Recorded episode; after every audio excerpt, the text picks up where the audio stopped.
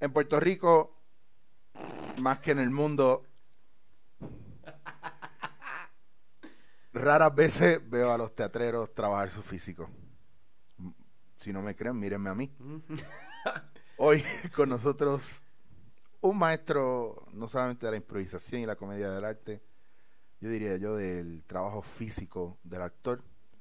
No se enamoren por su belleza acentual, porque es feo de vicio. Hoy, en en la cara, un maestro de la improvisación y del movimiento que te hará sentir cosas fuertes dentro de ti.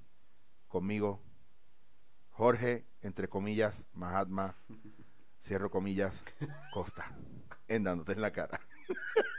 Esto es Dándote en la cara.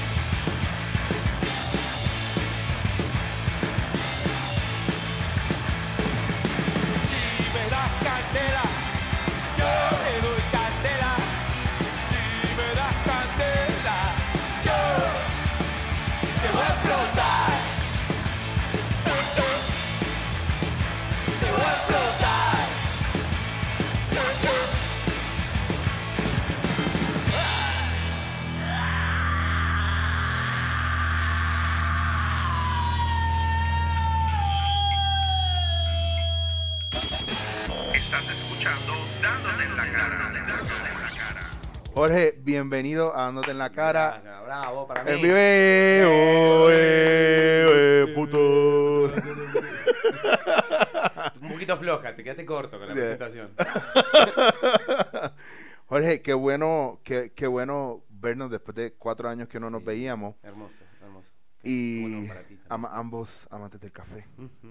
Muy amantes del café. Sí. Yo lo, para todos los radioescuchas, eh, yo lo formé en, el café de Eric. Era un niño que se tomaba té y agua. Y le, abrí el camino a lo que es hoy el pueblo cafetero prácticamente me debe me debe. Mira, estamos aquí en casa de Gillo eh, reuniéndonos. Primero, obviamente, comimos, le, le hice a los muchachos quesitos hoy, que si después entran a mis redes sociales lo van a ver. Pero quería aprovechar la oportunidad, ya que ustedes vieron la entrevista de Gillo, me imagino, si no la han visto, detengan esta, vean la de Gillo y después vienen y siguen viendo esta. Eh, eh, poder tomar uno de los cursos de Jorge, o más que tomarlo, verlo, porque físicamente yo no estoy apto jamás para tomar un curso de Jorge. No te admitiría tampoco. Pero si usted es una persona gorda que tiene flexibilidad de movimiento y resistencia, pues usted puede tomar los cursos con él. Pero siempre me gusta la mm, la parte filosófica o poética que él eh, le, mete a su trabajo y la profundidad que le mete a su trabajo. Y por ejemplo, hoy pudiendo ver un poco de sus clases, eh, ya llegando a casi el final de sus cursos, acá en el Diplomado Internacional en Bogotá, el, Diplomado de Improvisación en Bogotá, eh, me acuerdo porque es que me gusta y porque lo admiro mucho y vamos a hablar de eso. Jorge, por fin, formalmente.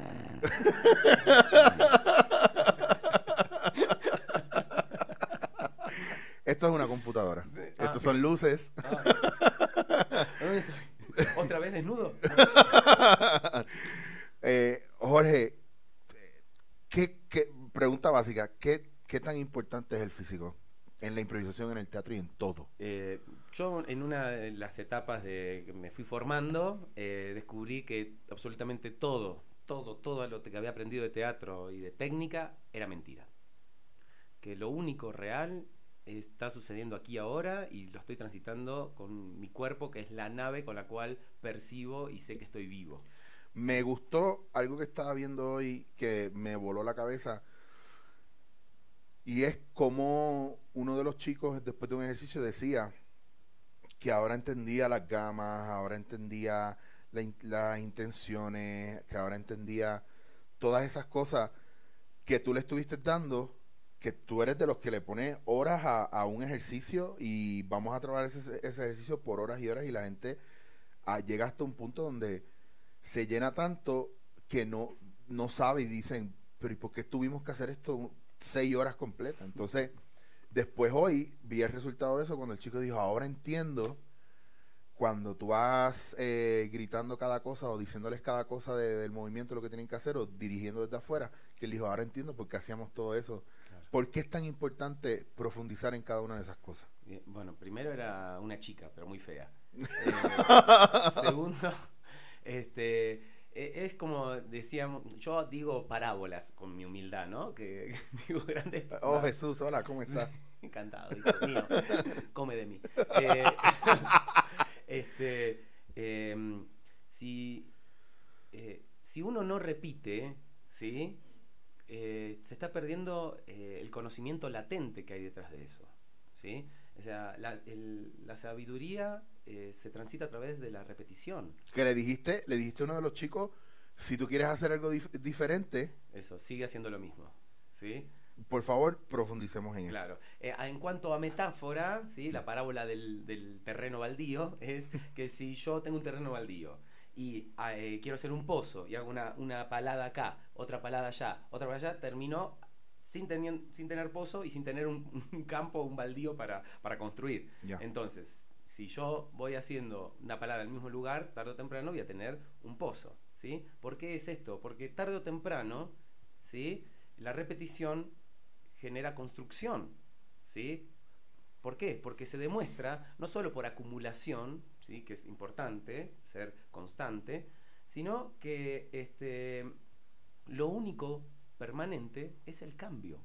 Entonces, vos a medida que vas repitiendo, vas notando el cambio. Si vos estás cambiando todo el tiempo, ¿sí? Cambias, cambias, cambias. Hago, siempre hago cosas diferentes. Hay que hacer cosas diferentes, ¿no? Esas poses que nos meten en mandato en el arte, este, terminas en un punto siempre siendo lo mismo, ¿sí? Porque no pasás de la primer capa superficial de, Bueno, de la exploración. Eh, claro, y no entiendes lo que estás haciendo. Porque tú puedes hacer y pensar que entiendes, pero, pero cuando una persona, estamos haciendo un ejercicio de impro o cualquier tipo de ejercicio y la persona dice, ay, vamos a hacer otro ejercicio que este me aburre, pues entonces no estás donde tienes que estar con el ejercicio.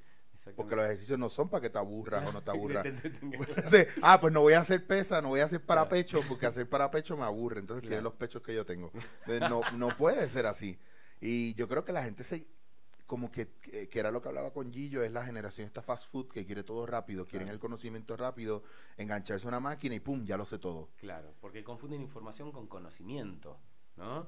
Este, no- nosotros decimos, hay una frase de un autor, eh, no me acuerdo el apellido, eh, que dice, no se trata de la transmisión de información, sino el desarrollo de un conocimiento latente, ¿no? Nosotros en, en la formación de teatro corporal que tenemos con Julia Mucio, mi mujer, este, de- tenemos una, una- una frase, ¿no? Para ordenarnos, que dice, eh, no se trata de aprender una forma de trabajo más. No, se trata de encontrar un estado, una actitud de exploración, ¿sí? Para abrir puertas, para generar preguntas que traigan más preguntas, ¿sí? Claro. Porque para, para poder eh, desarrollar un camino artístico necesitas eh, preguntas, ¿sí?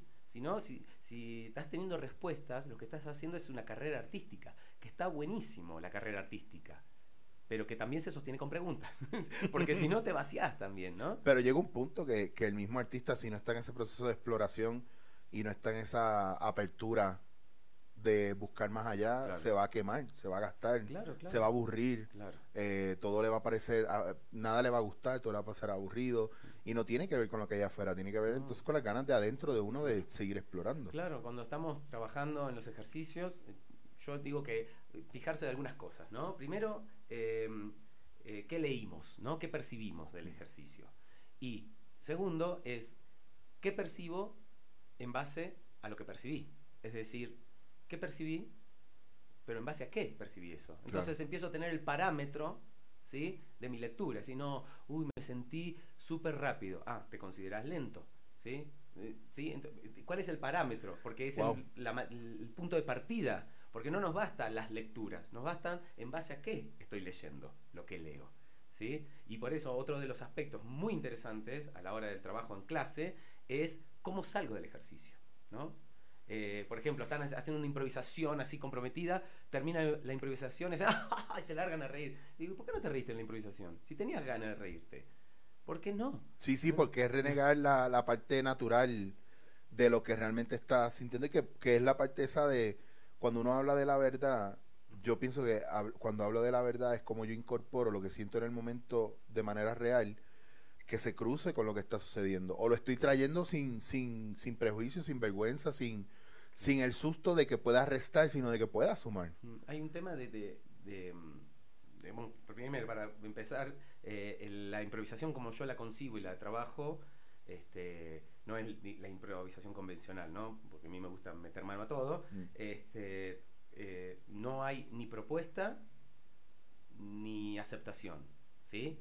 En vez de propuesta hay reacción, ¿sí? Y en vez de aceptación hay disponibilidad, ¿sí? Mm. Entonces, no hay aceptación porque no hay un yo que acepte, no hay alguien. Es mi vida que está disponible a este movimiento, ¿sí? Entonces, Claro. es bajar un poco los decibeles del criterio de ingenio en la improvisación y empezar a abrir un espacio sensible de miles de matices, ¿sí? Que se transita a través del permiso.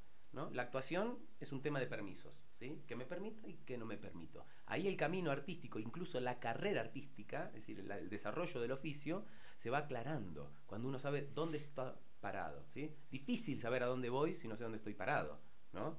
Para, para arrancar. Entonces, empezar a hacerse presente, Pero- por sobre todas las cosas. Ahora, yo creo que le cuesta yo, mucho a la gente en una improvisación o en un performance entender o saber dónde está parado. Porque incluso en muchos ejercicios y en muchos shows, yo veo que tratan de cuidar todo menos el espacio. Claro. bueno. Lo más que se cae es espacio y relaciones. O sea, ellos quieren montar personajes, traer eh, objetivos, imponer objetivos o traer conflictos, pero entonces no hay relaciones eh, eh, claras, no hay un lugar claro que es un personaje más. Claro, son ideas, eso son ideas y eso es lo primero que trabajamos, ¿sí? Y lo que yo intento hacer en el escenario, digamos, en nuestras creaciones.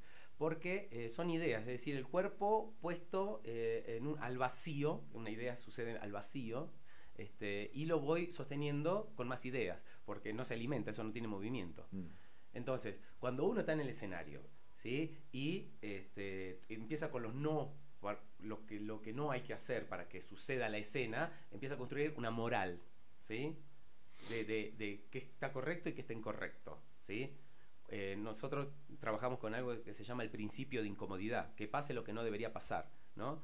Dejarme hacer lo que no quisiera que me hagan, ¿sí? Y hacerle al personaje el otro lo que no le gustaría que le hagan, ¿no? Y ahí son, uno se des- desarrolla motores escénicos y con un grado de riesgo, de, vertiginosidad, eh, que, que, claro, se llena de vida y no hay duda que hay un espacio, hay otro, ¿sí? No, no estoy en la pose. Artaud tiene algo maravilloso que dice, eh, que propone el cambio eh, en el mito que sostiene el teatro. Nosotros estamos acostumbrados a trabajar desde el mito de Narciso, ¿sí?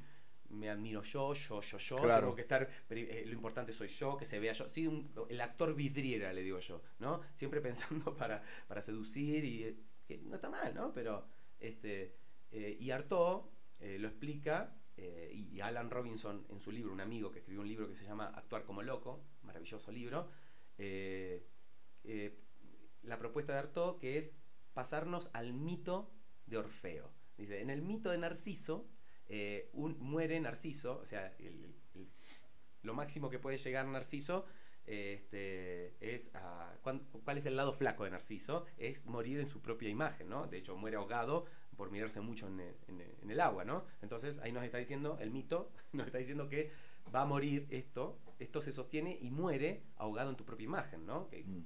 ejemplos de artistas tenemos millones. Eh, y el mito de Orfeo es aquel que atraviesa sus propios infiernos guiados por el amor. ¿sí? El amor para mí es todo lo que unifica, ¿sí? todo aquello que manifiesta la unión. ¿no? Eh, entonces, a través de mi arte, ¿sí?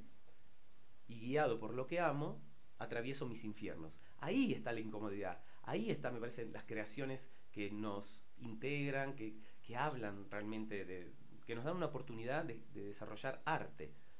Aclaro que considero arte, para no sacar ideas, nociones. este, claro, arte, claro, ¿no? Porque cualquier cosa es arte, bueno, está bien, está bien, perfe- perfecto. ¿sí? No es porque todos tengamos que actuar igual.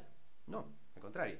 Este, para mí, arte es trascender, revolucionar la materia, ¿no? Una materia eh, que sea lo que yo siento, lo que veo, lo que creo, ¿sí? Pero transformarla. Si no, no está la materia en sí, ¿no? Eh, pues como para diferenciar. Por eso creo que lo interesante es trabajar no con verdades, sino con valores. Eh, para mí el actor, la actriz son creadores de valores. ¿Qué es un valor? Manifestar lo invisible. ¿Sí? Veo un pedazo de tela moviéndose y yo veo mi patria, mi familia, lloro. ¿sí? Eso es valor. crear relaciones, ¿no? Lo hacemos con el público, con el compañero. Y cuando uno este, se permite y se da cuenta el poder que tiene, ¿sí? Yo digo que hago el teatro del poder, ¿sí? Hago lo que puedo. pero, pero hay que tener, claro, pero hay que, hay que aceptar lo que uno puede, ¿no? En base a lo que quiero, hago lo que puedo, ¿no? Y hay que tener cojones, digo yo, ¿no? Y ovarios para decir si yo puedo esto.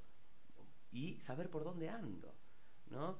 Eh, a mí me interesa mucho eh, un maestro que murió hace poquito, eh, Igor Lerchundi, de Argentina, eh, que con Mimo Teatro, con su compañero Roberto Escobar, que murió hace cuatro años, y fueron los primeros mimos en Colombia.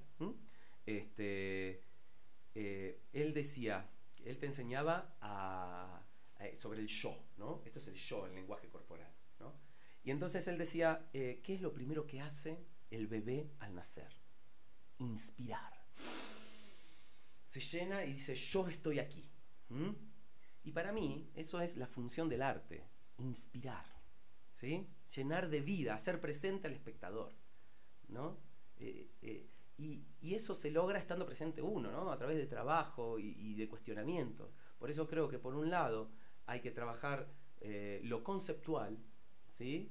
que me abre un camino a una nueva percepción, y lo eh, físico y corporal, ¿sí? para encontrar un nuevo lenguaje eh, que nos abra nuevos caminos, ¿sí? Eh, nuevas posibilidades, inimaginables. ¿sí?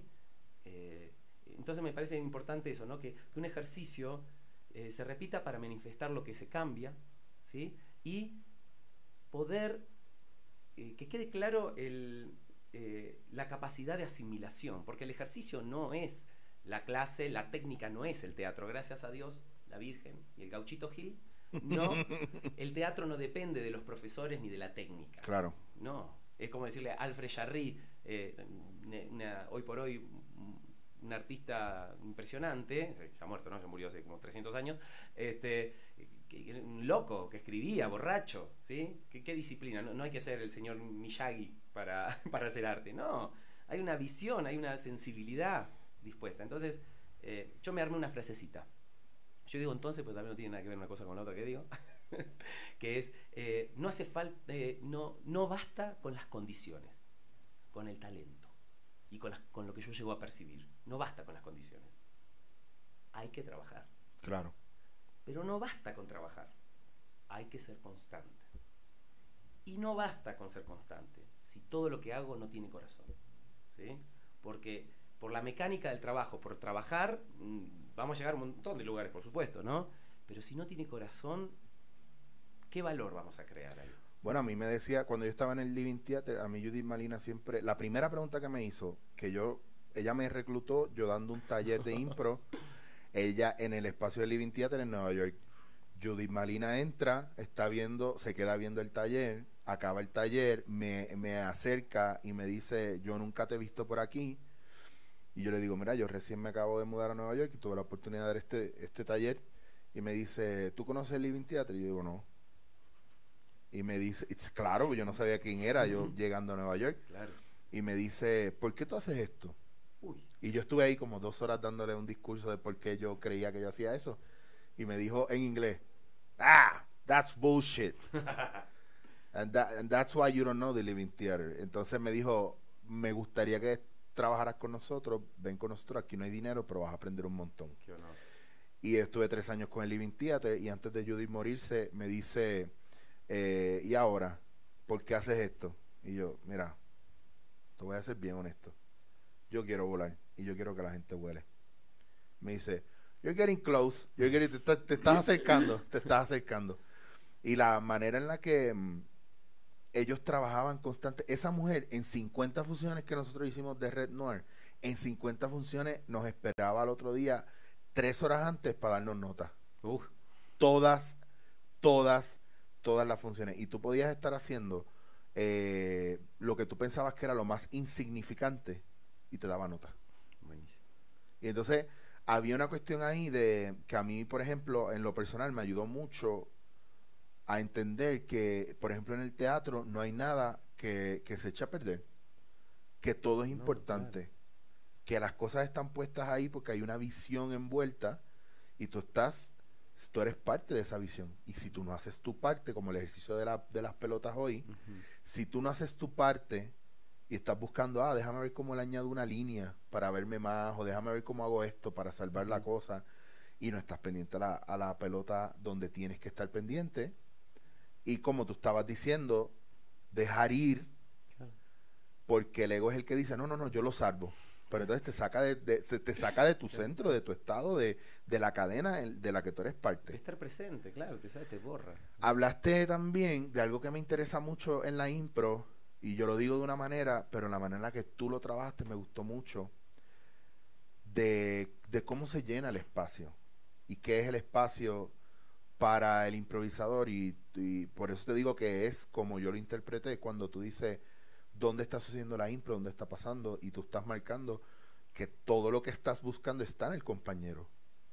Esa es mi interpretación y eso es como yo lo explico. Sí, sí, es un, Eh. es- son, yo me baso en principios porque yo creo que el trabajo tiene que ser serio, pero no solemne. Pero ahí hay, ahí hay mucho lo de los valores también. Claro, claro. ahí está, claro, claro. porque, porque yo siempre he dicho que tú- si yo quiero conocer a una persona, yo quiero verlo haciendo impro.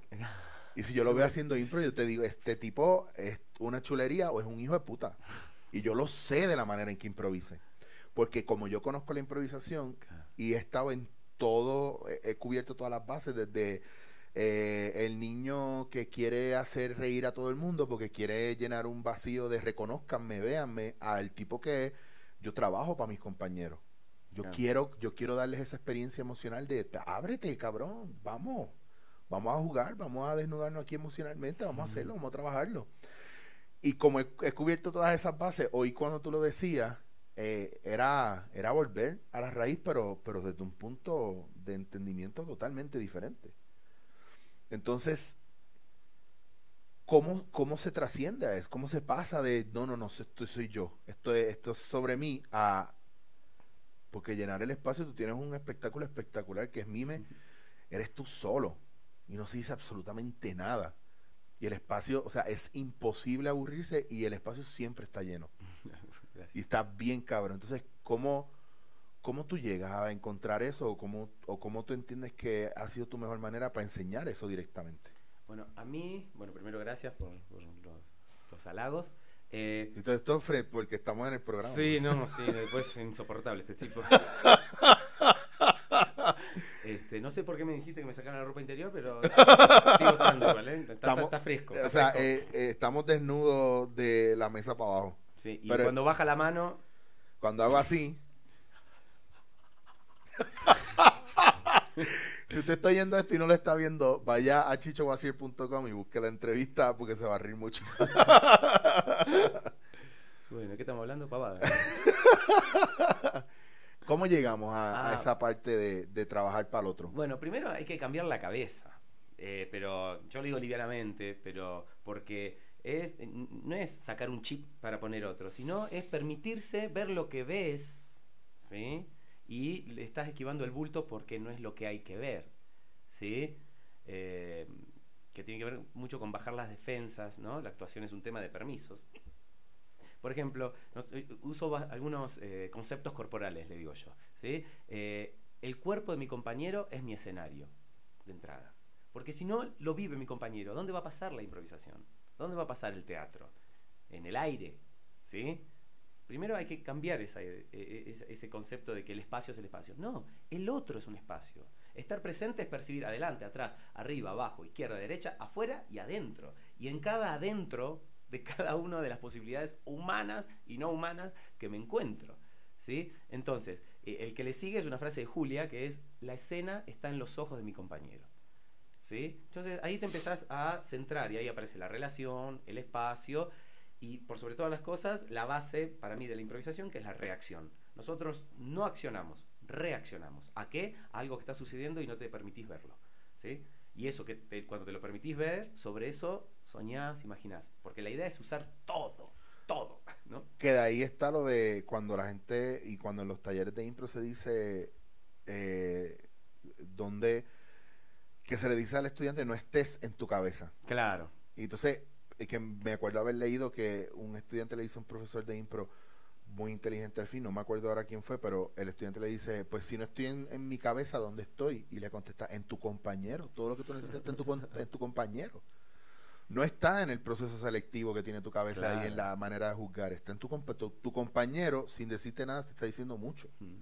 Y si no tienes esa capacidad de ver o de reflejarte en tu compañero, entonces no, no, no estás donde tienes que estar. Bueno, hay un concepto budista que es la interdependencia, insustanciabilidad e impermanencia, ¿no? Las tres I. Yo humildemente como, este, lo traduzco a- al teatro porque eh, este, eh, es eso lo que necesitamos, ¿no? Es, eh, no, La idea de, no, nos tenemos que conectar. ¿Y quién te dijo que no estabas conectado? Mi pensamiento, es lo único que te puede llegar a decir. Porque es imposible estar desconectados. Creer que no hay relación entre los cuerpos es violencia. ¿Sí? Es forzar la realidad. Compartimos el mismo aire, estamos en el mismo lugar, en la misma época, en la misma tierra, en el mismo planeta, ¿sí? Somos la, misma, el mismo la misma especie, tenemos hasta los mismos intereses. O sea, hay muchas cosas que nos une y muchas menos que nos diferencia. ¿Sí? ¿Y por qué estamos tan desasociados? porque es eh, el paradigma de la ilustración, ¿sí? El paradigma de la ilustración que, que empezó allá a tiempo atrás, no me acuerdo la fecha, ¿sí? Que es eh, la discriminación de todo, ¿no? La, la de poder separar las cosas. El gran avance científico se dio por eso, ¿no? De, de Descartes a, a- a todos los avances científicos, eh, no sé, newtonianos y todo, donde todo se selecciona y se separa, se descompone para acceder al conocimiento. Perfecto. Pero eso contrajo una disociación. Esto es una propuesta que hace Ken Wilber, un escritor, pensador maravilloso que a mí me encanta, eh, que dice eh, esto, es, eh, separar, discriminar no es lo mismo que disociar. ¿sí? Entonces hay un pensamiento disociado, ¿no? que diferencio, pero no tiene nada que ver. ¿Viste cuando te dicen, no, no, bueno, no vas a trabajar más acá, pero no es personal? ¿sí? y no sé qué sentir, ¿viste? Y eso está bien, ¿no? Está bien. ¿no? Es claro, uno lo entiende, claro, no, no es personal. En, en la- el dibujito Megamente, no, Megamente, no, no, no sé en cuál, eh, que baja un extraterrestre y dice, eh, ah, no, es Aliens versus Zombies. Dice, los voy a matar a todos, los voy a aniquilar, se voy a quedar alguno como esclavo y después los voy a matar también. Pero no es personal. y que en un punto es así el trato empresarial o incluso en la calle, ¿no? Este, lo que pasa es que uno cuando se permite esa concepción de ver todo lo que manifiesta la unión, ¿sí? Este, eh, tiene miedo de perder el control este, y, y- perder la este, eh, perder la identidad. ¿Y cuán, cuán importante es el control, el descontrol o la identidad a la hora de trabajar, hacer trabajo físico en escena? Donde hay control no hay libertad. Eso de entrada. Ya. ¿sí? Yo no, y- y cuando viene un estudiante, generalmente mimo, ¿sí? Y me dice, este, no, yo controlo, qué bien controlo el cuerpo. No, no, si hay control, ya sé que lo que vas a hacer es una garoncha de aburrimiento. ¿sí? Claro, no, no, controlo mi cuerpo. No, te, te comiste todos los Daniel San, ¿no? No, no es por ahí. O, o, eh, lo que guía al actor y la actriz es el placer. Y no el placer de pito culoteta, es el placer de estar vivos. Mm. ¿sí?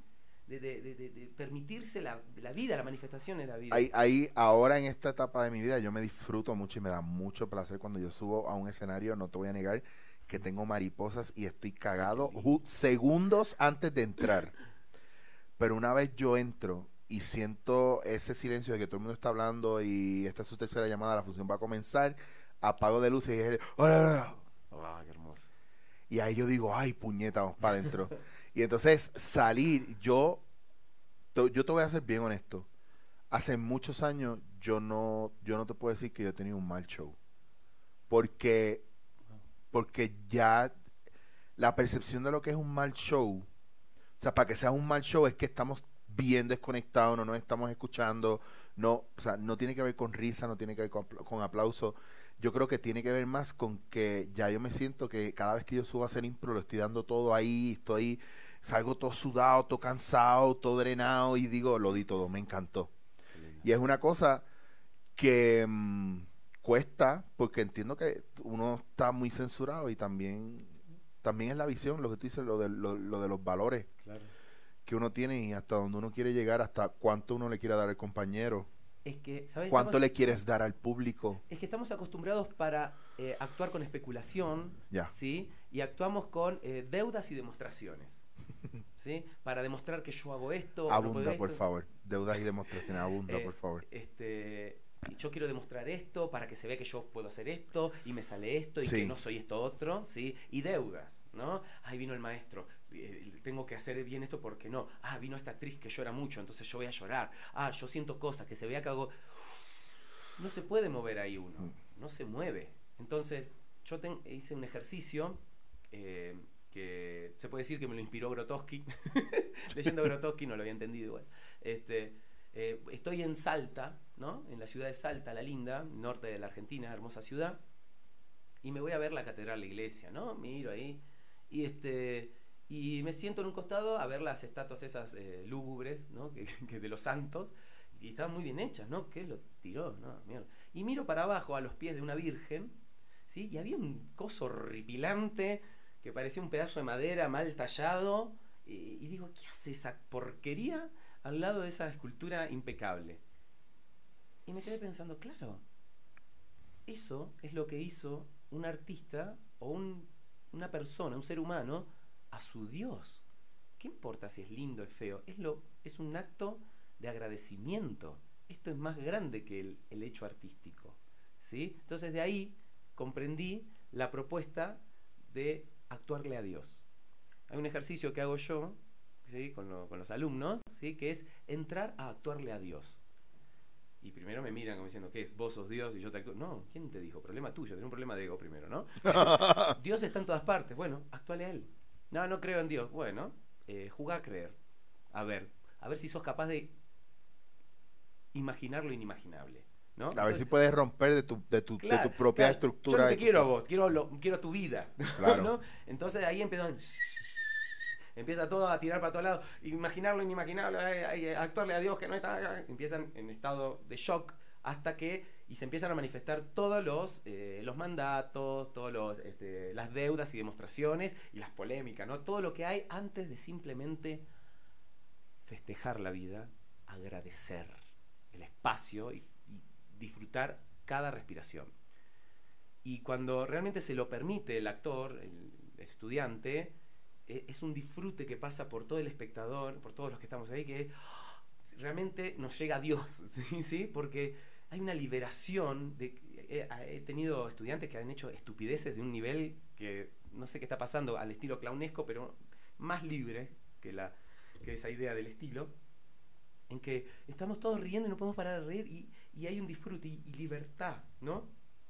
Este, porque me parece que olvidamos a la hora de actuar, eh, primero el placer, somos animales de placer, ¿sí? el placer de estar vivo, y el agradecimiento. Yo le digo a mis estudiantes, y me repito a mí, varias cositas. Una es que no olvidemos que detrás de todas las paredes está el cielo. Siempre es un acto de lógica, sentido común, es verdad, es valioso, es un acto de imaginación, ¿sí? es instintivo, es, es- ¿sí? no olvidarlo. Y después, que en este preciso momento hay gente que está disparando un arma, hay gente que está matando, pegándose, este, generando discusión, pasándola mal, y hay gente también que se está besando, que está amando, que está siendo madre, que está siendo padre, que se está enamorando, ¿sí? que se está dando cuenta de algo. Y nosotros estamos haciendo teatro. es un privilegio. Somos unos bendecidos al hacer teatro. Y más en Argentina, que es más difícil que, que, que te la voglio dire. ¿Sí? Entonces, en vez de tener, ah, no, no estoy haciendo algo importante para la humanidad, ¿qué importa? ¿Qué importa? Eh, agradecimiento en vez de culpa, ¿no? Romper el sistema judío-cristiano que está ahí para vigilarnos todo el tiempo y empezar con un poco más de subversión, desde el agradecimiento, desde la alegría, aunque tengamos, estemos haciendo Fedra, ¿sí? Agradecimiento en vez de culpa. Qué importante es eso. Qué, im- Claro. qué importante eso que tú acabas de decir.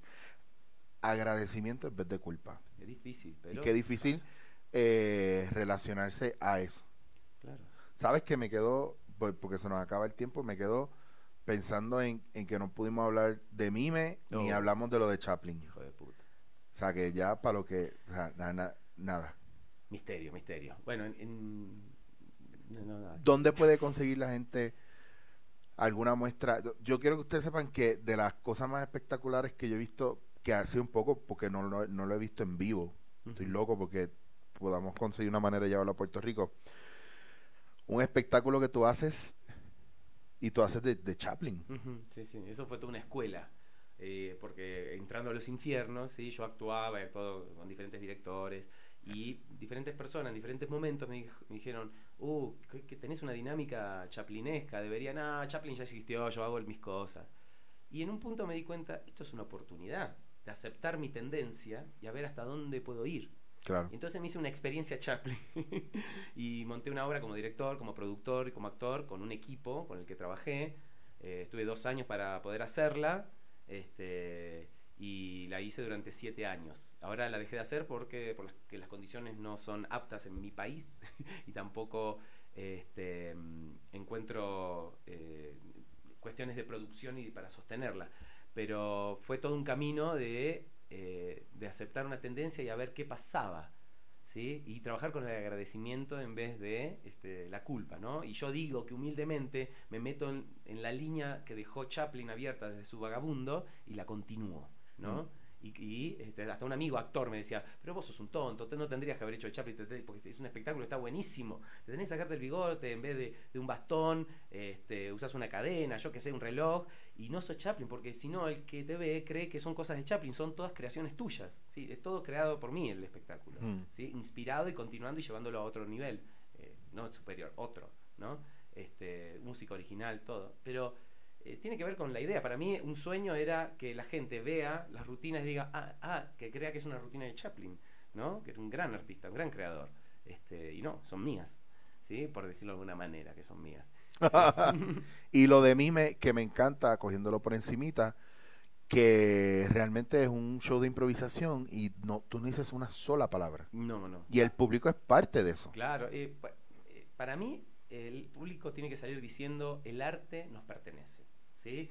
Y Mime no es un espectáculo, digo yo, es un hecho conjunto. Sucede en, la- en- en este momento, ¿sí? Eh, si, entre dos, teatro es el tercero, ¿no? Es la construcción que, que- que logramos. Entonces tiene que ver con lo que das vos y lo que doy yo. Pero que sepas que a mí, Mime me, me tocó tanto a un nivel de que todo el trabajo que yo hago, lo hago girando en torno a que el público se involucre mucho más. Qué bueno, Que también fue una cosa que me dejó el Living Theater. claro. No, no O sea que el- pagar regalías, ¿sabías, no? Eh, bueno, eh, vamos a dejarlo ahí. Mira, eh, Jorge, un- qué, qué gustazo Bueno, volver a compartir contigo gracias. después de tantos años. Obviamente estoy trabajando fuertemente para convencer a la gente de que vale la pena llevarte a Puerto Rico, aunque no generemos ningún tipo de dinero contigo. Eh, gracias, de verdad ha sido una sorpresa espectacular. Si te acuerdas de algún sitio donde la gente te pueda conseguir y pueda buscar cosas tuyas, Sí, por favor. eh, hay trailers, spots, fragmentos, textos de nuestras cinco obras en cartel en www.teatrocorporal.com.ar, que somos la, la compañía, ¿no? teatrocorporal.com.ar. También en Instagram, Teatro Corporal, ¿sí? O después en mi página personal, donde yo ahí especifico más estas, estas- estos rayes míos, estas búsquedas, estos encuentros, que sacaré un libro a fin de año, espero, eh, sobre este, este tipo de trabajo. El año que viene sacaré otro, ojalá, si Dios quiere, sobre comedia del arte. eh, en mi página www.jorgecosta.com.ar y en, eh, en Instagram y en Facebook, Jorge Mahatma Costa. Bueno, pues gracias por todo. Eh, chicos, eh, pueden ir a su plataforma de podcast favorito eh, para buscar este episodio de Dándote en la cara, pero también, si quieren, van al de anchor.fm, diagonal Chicho Wasier, y usted va y done, porque usted se pone a mandar y a decir mucho, que haz podcast, haz podcast, pero pague, cabrón. Pague, pague por esto. Eh, búsquenme Chicho Wasier, gracias a la gente de GW5 Studio, Hernis Wood, la gente de Baraka Coffee, la gente de Millennials en Mayagüez. Nos vemos hasta la próxima, dándote en la cara. Dándote en la cara.